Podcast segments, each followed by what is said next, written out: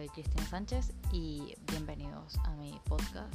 El día de hoy estaré hablando un poquito más sobre, o a nivel más personal, porque lo único que he hecho es escribir, pero estaré hablando un poco sobre quiénes son los responsables del desarrollo de la robótica.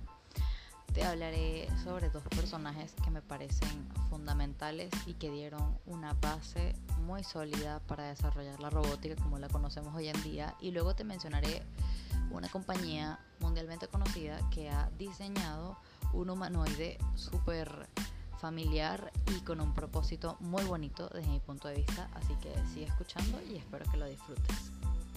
Primero conversaremos un poco sobre quién fue Karel Capek. Es un escritor de origen checo, conocido mundialmente por integrar a la sociedad el concepto de robot. Este concepto fue integrado en 1920 en una obra de género drama, una obra de teatro llamada Robots Universal Rosum, lo cual, para resumir la obra, eh, es un teatro que básicamente describe una, una compañía que fabrica máquinas con el fin de facilitar el trabajo del resto de las personas, el resto de los humanos. Y así se resumiría la obra. Allí este escritor introduce el término robot, obviamente fue un boom para el momento y bueno, después este término fue acuñado, o puede decir así, eh, tomado por el ruso, escritor también, Isaac Asimov, Asimov que básicamente él era profesor de bioquímica, estudió medicina, también era escritor de ciencia ficción, eh, de divulgación científica, eh, muy interesado por el tema de los robots, la robótica, eh, la inteligencia artificial, este tipo de cosas, y publica en un relato titulado Círculo Vicioso en 1942 unas leyes de la robótica. Dicen así y lo cito. Número 1. Un robot no hará daño a un ser humano o, por inacción, permitirá que un ser humano sufra daño. 2 un robot debe hacer o realizar las órdenes dadas por los seres humanos, excepto si estas órdenes entran en conflicto con la primera ley. Y 3. Un robot debe proteger su propia existencia en la medida en que esta protección no entre en conflicto con la primera y segunda ley.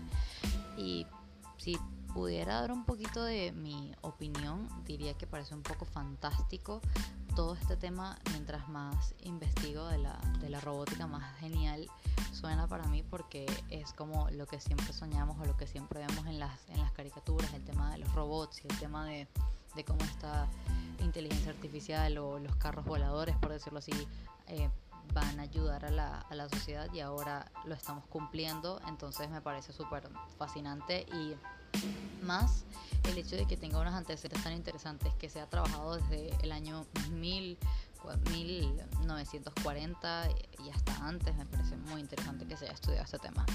Y por último, como te comenté, em, voy a darte un dato de que la compañía automovilística eh, japonesa Honda Motor Company ha diseñado un humanoide, un robot, que se llama Asimo, que puedes encontrar una foto de él, por cierto, en la primera parte de, de esta página. La segunda foto de arriba abajo dice Asimo en el, en el pecho y tiene como la señal de paz.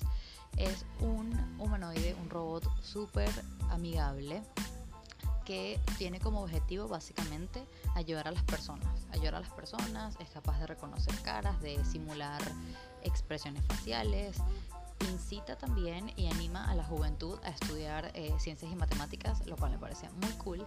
Y nada, si quieres saber más de este robot, podrías tener eh, un video abajo que te voy a incluir sobre cómo fue su creación y, y cómo es el robot en acción. Entonces, espero que hayas disfrutado esta información y sigue leyendo para seguir aprendiendo más sobre la robótica. Gracias.